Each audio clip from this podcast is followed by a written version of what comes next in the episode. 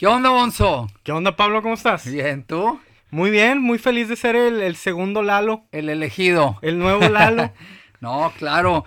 Bueno, pues hoy Lalo no pudo estar con nosotros, se tuvo que ir em, a, un, viaje personal y, y me quedé pensando si hacía el podcast o no. Y dije, claro que lo tengo que hacer. Y hablé con Lalo y le dije, oye, ¿por qué cuando no esté uno de los dos invitamos a alguien? Alguien interesante. Dijimos, va, buena idea. Y entonces, pues, la verdad es que no tenía nada interesante, pero... No, no, no, pero bueno, ni hablar, ¿verdad? Lo más cercano e interesante, no, entonces. No, es cierto. Siempre, siempre he tenido un, siempre hay una historia que, que conozco tuya, buen amigo, nos conocemos ya desde un par de años, y que a mí me, me, me ha gustado mucho cuando lo he platicado contigo. Dije, bueno, tal vez sería buena idea llevarla al micrófono y que más la conocieran, pero no, no tanto tu historia, ¿no? Sino todo lo que hay alrededor de esa historia. Lo que engloba. Exactamente. Y bueno, básicamente creo que la historia es, tú en algún momento fuiste jugador profesional. Correcto. Corrígeme, pero jugador, profesional, de póker. Salías en la tele y en, y en, varios lados y, y, eras literalmente jugador profesional de póker. Cuéntame, o sea, cuéntame realmente de, dónde salió, qué nació o, por qué. Ya, ya fueron bastante yeres, ¿no? Pero la cosa es que yo quería estudiar en, una universidad que, no estaba al alcance de mi familia. Ok. Entonces dije, pues, ¿qué hago? Me voy a poner a trabajar, pero pues los trabajos convencionales no me daban suficiente dinero como para pagar esta universidad. Entonces dije, bueno, pues vamos a darle shot a algo medio raro. Empecé a organizar eventos, todo bien. Y luego me di cuenta que organizar eventos es demasiado desgastante, ¿no? No sé si lo has vivido probablemente. Como, como conciertos. Conciertos, conciertos. Y es demasiado desgastante, no tenía tiempo para nada. Dije, bueno, otra cosa. Eh, y encontré por ahí en línea el póker. Otro amigo de la universidad también había escuchado que jugaba, bueno, no era mi amigo en ese entonces. Y resultó que Torreón, que era donde yo vivía en ese entonces, era como una pequeña meca porque había muchísimos jugadores que se dedicaban a eso. Entonces por, por ahí empezó todo eh, y pues sí, es, es una historia. O sea, fue una, fue como una necesidad. Fue una necesidad totalmente. Ahora, ¿tú jugabas antes o el skill lo tenías o la, habilidad la tenías o, la, o, te, o dijiste la voy a desarrollar porque veo que les va muy bien o... no, jamás. ¿Cuántas personas crees que existan que empiecen a hacer algo porque son buenos? Yo creo que más bien empiezas a hacer algo porque o lo necesitas o te gusta no creo que en realidad haya una persona que se sienta a hacer algo y tiene este talento No, quizá muy pocas. Pero sí habías jugado póker. Nunca había jugado póker. Pero entonces, ¿quién te lo presentó? Me lo presentó un, un, chavo que es conocido en el mundo. Y decía juego y gano. Así es. Y tú dijiste, pues necesito dinero. Así es. Y entonces voy a jugar porque se ve fácil. Como muchos de nosotros decimos, ¿no? Buenísimo, buenísimo punto el que trajiste porque esa es la frase predilecta para, el jugador de póker. Es la manera difícil de hacer dinero fácil. Y el detalle es que lleva, conlleva un estudio que pues yo no esperaba que tenía que meterme a ese, a ese sifón en su momento eh, para poder empezar a redituar y poder llegar a la meta de en realidad pagarme Pero la universidad estudiaste. Muchísimo. ¿Te, pusiste a estudiar literal? Muchísimo, sí, libros, libros, coaches, maestros, videos, todo el tiempo. Era parte del, del, día, parte del día era dedicarle una hora o dos horas al estudio. Ok, oye, pero además se te dio. O sea, si crees que hay un punto donde dices, alguien que le mete el mismo tiempo que yo le iba a ir igual de bien que, que a ti? ¿O, yo creo que, más que el tiempo es la dedicación, no es diferente. Ok. Más allá de, estar ahí picando piedra, es la persona que, que decide. o sea, pues, estabas convencido, que era la manera de conseguir el ingreso para poder lograr el estudio. o sea, al final el objetivo era estudiar. Era el objetivo. Se perdió en el camino, pero fue el objetivo. Ok, o sea, así inicia. Así es. interesante, la verdad es que... Eh, y, y, y, y, por qué irse por ahí? Porque seguro había otras formas de generar ingreso que tal vez eran más convencionales o más simples a la vista o, no lo sé, o, tal vez menos eh, criticadas Sí, te estaba comentando el, otro día que yo creo que hay unas, no sé si decirle carreras, unas profesiones o cosas a las que te puedes dedicar que, que yo les llamo la puerta atrás, ¿no? Está todo lo normal, que es trabajar, levantarte a las nueve, eh, todo el día estar picando piedra, lo, normal. Y están esas que son, pues la puerta de atrás, ¿no? Tú nada más llegas, la abres y pues por atrás estás haciendo todo. Y normalmente sí creo eso que mencionaste, que te alejan un poco de la convención social y, son criticadas. O, no todo el mundo está de acuerdo. Creo que el juego siempre ha sido criticado. Es un, es un tema controversial. Eh, bueno, no, no, no sé si, le llaman deporte o no. Le llaman deporte, mental. En deporte mental como el ajedrez y esto. Bueno, pero además el tema de que haya un una variable de la apuesta o lo que se le llama una apuesta, creo que ahí es donde entra el tema ya de, de, de, donde, por qué es tan controversial y por qué puede llegar al tema de ser una adicción. Sé que hay algo psicológico, no sé si hay, hay temas ahí de... Es, es interesante, eh, en mi caso y caso de personas que me tocó conocer, pues es normal que te digan, es una, es una adicción, este ten cuidado en lo que te estás metiendo, puedes perder todo, ¿no? Eh, internamente en ese mundo, lo que se decía es que adicto es el que pierde y sigue jugando. Ah, ok. O sea, si tú ganas y sigues jugando, no eres adicto. Es correcto. Y bueno, están, están las personas que claramente juegan por diversión. Y están las personas... Que están dispuestos a perder. Correcto, o sea, que, lo ven como un costo. Claro, claro, claro. No sé si te ha tocado como pagar por ir o, pagar por ir al estadio, ¿verdad? Exactamente, o sea, estás pagando por una, dos, tres, cuatro horas de entretenimiento con que potencialmente pueden significar que ganes algo de dinero, ¿verdad? Porque al final de cuentas sí hay por ahí un factor de suerte. O eso creo yo. Pero, este, están las personas que no. Las personas que van porque, pues, por su papa, ¿no? Por la comida del día siguiente. Y ahí es donde, donde hay una línea que también hace que las personas que tienen una mentalidad de ir por, por la comida del día siguiente, pues tienen reglas y siguen reglas para evitar que caigan en algo que se pueda llamar adicción. Oye, pero hay, digo, películas y documentales donde hay gente que lo está perdiendo todo y va por, por, la comida del día y, sigue perdiéndolo todo y, se van y, y, terminan mal, ¿verdad? O sea, digo, Digo, ese es, ese es el tratamiento Hollywood. De, de hecho, de todo lo poco convencional, ese es el tratamiento Hollywood, ¿no? Para que se vea más llamativo el toque de peligro, la mano que te regresa a tu esposa, a tu casa y que todo está en orden entonces porque ganaste esa mano. La realidad es que es un poco más como, como invertir en, acciones. Es, lo, con lo que se compara. De hecho, la teoría comparte la teoría de juego, este, el póker con, con la inversión en acciones tienes, tienes tu, dinero para jugar, tu dinero para vivir, están separados, así como cuando inviertes. Ok.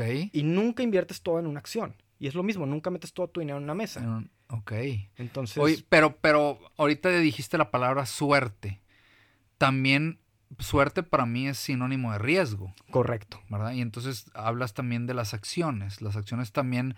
Entonces hay un riesgo, como lo conocemos, que lo pudiéramos traducir a suerte también, ¿no? O sea, puedes pasó la pandemia y muchos subieron y muchos bajaron y pues se pudiera traducir a suerte. En, ese mundo, eh, la suerte se le llama varianza, este, es algo, un dato interesante, entonces se acostumbra a decir varianza, eh, pero la suerte en realidad es, es parte del día a día y no es que sea algo no calculado, o sea, puedes calcular la cantidad de veces que vas a tener mala suerte. Puedes tener un factor de cuando juegue 100 mil mm, manos, eh, mi suerte se va a ir emparejando porque a final de cuentas hay una tendencia. Pero la habilidad entonces sí afecta la habilidad, o sea, afecta esa varianza. la habilidad del definitivamente. Entre, entre, más ganador eres, menos afecta la, la, varianza a lo que va a pasar con tu, con tu win. Qué interesante. La verdad es que eh, ya cuando lo ves así como numéricamente, puede ser puede ser todo un, tema de estrategia. Correcto. Y digo, también está el gran detalle que, vas aprendiendo que todo en la vida tiene, tiene un factor de riesgo, ¿no? ¿Qué, ¿Qué tan riesgosa quieres hacer tu carrera es decisión tuya. Claro. Pero todo tiene un factor de riesgo. Desde que decides levantarte en la mañana ya estás apostando a que todo va a estar bien. Claro. Oye, bueno, tú estuviste en ese mundo. Claro. Y viste gente que le iba bien y seguramente viste gente que le iba mal. Y tú fuiste un caso de en mi punto de vista, éxito en su momento. Se cumplió la meta. Se cumplió la meta de, lograr juntar el dinero para estudiar. Y luego un día, de buenas a primeras, decides dejarlo. Pero, ¿qué, ¿qué, pasaba ahí adentro? ¿Qué veías? ¿Qué, ¿Qué hay? ¿Qué cosas extrañas hay? A ver, ¿cuánta gente es jugador profesional de póker?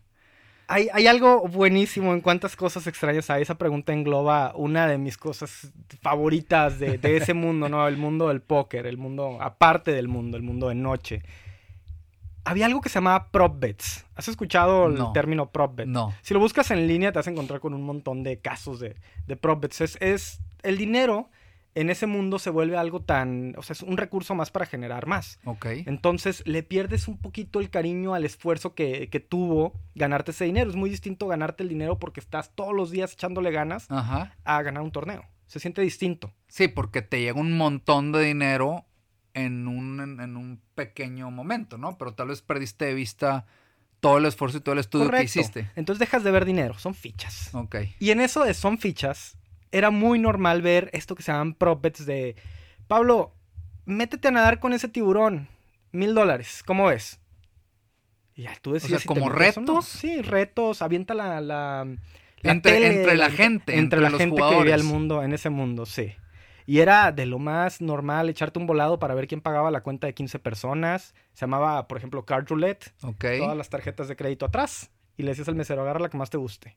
Ya. Y esa Empieza a haber juegos de azar. Mucho juego de azar entre, entre los es, que es correcto, es correcto. Es como que la, ya no, ya le perdiste el miedo al riesgo y lo que ganas, yo siento, eh, ah, cuando lo vivía adentro, no sabía qué era. Ahora que lo veo de afuera, creo que fue eso de deshumanizar el esfuerzo que conlleva ganar el Oye, pero ¿cuál es el aprendizaje? O sea, el aprendizaje de, de estar en un lugar poco convencional, una le vamos a llamar una profesión, porque para mí creo que llegó a ser una profesión porque le metías las horas y le dedicabas el tiempo que pudiera ser no tan gustada desde tu familia, tu en, su momento no sé si tenías novia o, tus amigos o la sociedad, ¿verdad? No, puede ser que no, no es tan aceptada. Y te lo pregunto porque mucha gente probablemente está en una situación similar fuera del póker, en, en otra situación o en una profesión no tan convencional. ¿Qué, qué es el aprendizaje de eso? Haz lo que te gusta siempre. O haz lo que tú quieres probar, haz, llega hasta donde tú quieras llegar, porque, eh, híjole, es una frase ya muy grim de una película que me gusta mucho, Donnie Darko, que dice que todas las personas nacen y mueren solas, ¿verdad? Entonces puedes tener a tu mejor amigo aquí al lado, a tu novia aquí al lado, a tu mamá aquí al lado, pero a final de cuentas es tu vida, no la vida de tu novia, no la vida de tu mamá, entonces siempre apúntale a lo que quieres. Y yo creo que una parte importante es mientras no estabas realmente haciendo nada malo o daño a alguien, entra dentro de lo... Uf, eh, me tocó conocer a una persona que ganó una mano y el sujeto al que le ganó la mano se fue triste. Devastado. Devastado. y regresó una chava. Y la chava se le acerca y le dice, oye, ¿le podrías regresar algo el dinero? Venimos de viaje. Y se gastó todo. Y ahí es donde entra la línea de... O sea, se lo ganó justamente. Es parte del negocio. Pero qué difícil voltear a ver a, la chava a la cara y decir, ¿sabes qué? Pues tu, novio o tu esposo perdió, lo perdió. contra mí justamente y no te lo va a regresar. Oye, y si hay, si hay historias acá de terror también, de, de, gente súper pesada y como las películas, como tú me dijiste, ¿no? Pero sí, seguramente existirán acá cosas clandestinas de altos billetajes o cosas de estas. Claro que sí, como vas a censurar el video, eh, vas a cambiar nombres. No, no, hay, hay jugadas clandestinas, como en todo, como en todo, y, probablemente en todo, en todo México, en todo el mundo. Hay jugadas clandestinas y las personas que hagan las jugadas clandestinas pueden o no ser las personas con las que te conviene estar. Ok. ¿Qué, qué es la diferencia entre lo, lo no clandestino y lo... O sea, ¿cómo, ¿Qué es la diferencia? ¿De dónde proviene el dinero o el registro del dinero o qué? No está regulado y por lo tanto normalmente no es una, por ejemplo, yo juego y yo invito gente. Ajá. Entonces yo en realidad no quiero cobrarles rake, ¿no? Rake es cuando el casino se lleva su corte de cada mano. Yo a mí no me interesa, yo quiero jugar. Entonces ese 16% que se lleva normalmente los casinos suena poco, pero no lo es. Entonces, esa es la gran cosa llamativa de las jugadas clandestinas. El casino no se lleva nada, todo se queda en la mesa. Ok, ok. Entonces, pues la gente prefiere no tener que pagar ese extra 16%. Ya, porque no está regulado, porque no hay, no está metido de por medio, no sé, un tema de impuestos. Exactamente, sí. O no tiene que haber ganancias para nadie, ¿verdad? Más que para los que están jugando. Muy bien, que está súper interesante. Eh, ¿En qué momento me dices, bueno, ya se cumplió la meta y dejo de, de jugar, ¿no? Y la pregunta es, ¿y hoy? si tú me preguntas a mí, yo jugué fútbol americano, ¿no? Y es algo que tal vez hoy ya no lo puedo hacer, pero si me preguntaras a mí, si lo pudieras hacer, ¿regresarías? Pues tal vez diría que sí. Tal vez diría sí. La pregunta es, mm, ¿qué es tu respuesta? Uno, y dos, construyamos sobre esa respuesta. yo te diría que no. Ok. Y, no creo que sea por las cosas que va a aparecer, ¿no? la adicción y las malas vibras y todo ese dinero perdido. Y... No, no, no. Es un estrés mental que no quiero volver a vivir en mi vida. Ok. O sea, más que el trabajo, hoy, hoy tienes un trabajo, trabajas en una empresa, eh, tecnología y eh, te va bien, eres, eres, eres, un, eres un prospecto, pero es más el estrés de jugar, porque yo pudiera pensar que jugar un juego pudiera ser menos estresante que un trabajo de, de 9 de la mañana a 5 de la tarde, todas las semanas. Es como, es cuando te envuelves mucho en algo y de verdad quieres ser el mejor y dar ese paso a ser, ser de los que sí gana bien. Okay. Y no solo, no solo en el póker. No sé si alguna vez pensaste jugar algún deporte profesionalmente o tocar música profesionalmente. Sí, claro. Ese, ese estrés, ese estrés que sientes de que tienes que lograr algo y ser el mejor, es mucho más pesado que trabajar en Y además yo creo, ahorita que hablaste de la música y del deporte, yo creo que los que realmente llegan, y más en México, ¿verdad? los que realmente llegan a vivir de eso, el porcentaje es mucho menor. Y, y si estás fuera de ese porcentaje, prácticamente es imposible vivir, porque entonces tu ingreso puede ser casi nulo. O sea, si no estás dentro de ese elite de músico, donde ya estás vendiendo fechas y siendo eh, tour. Y, estás ahí en el, ya casi, ya casi, ahí prácticamente no, no vas a tener con qué vivir, ¿no? Entonces, ese también, pero ya cuando llegas al, al, elite, creo que la ganancia pudiera ser mayor al, y, al, al, día a día de un trabajo como el que hoy tú y yo tenemos, ¿no? Riesgo-beneficio. Exacto, a eso iba, es el tema del riesgo. beneficio. Sí, es, es, lo mismo en el, en el póker, ¿no? a final de cuentas, lo que sea que te metas, como te dije, ¿no? Conectando otra con el principio, tiene un riesgo y normalmente las cosas con más riesgo te van a generar claro. más. Eso sí es una ley de la vida. Perdón, ya, ya, ya, última pregunta, porque ya te hice muchas preguntas.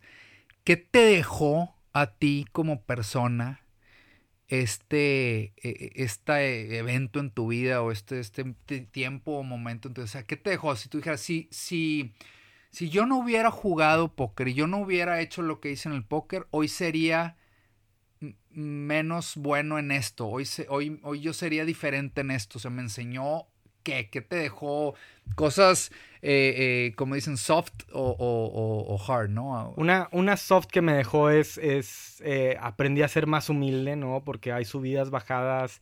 fui una persona que no me gustó ser. Aprendiste a perder. Aprendí a perder y aprendí a ganar más tranquilamente que, con banderas y ruido. Sin festejar tanto. Sin festejar tanto. Sabiendo que pronto podías volver estar otra vez abajo, ¿verdad? Pasa. Eh, pero en skills más duros me dejó no tenerle miedo al riesgo. Y creo que esa es una lección de vida. No porque algo sea riesgoso, no lo voy a intentar. Ok.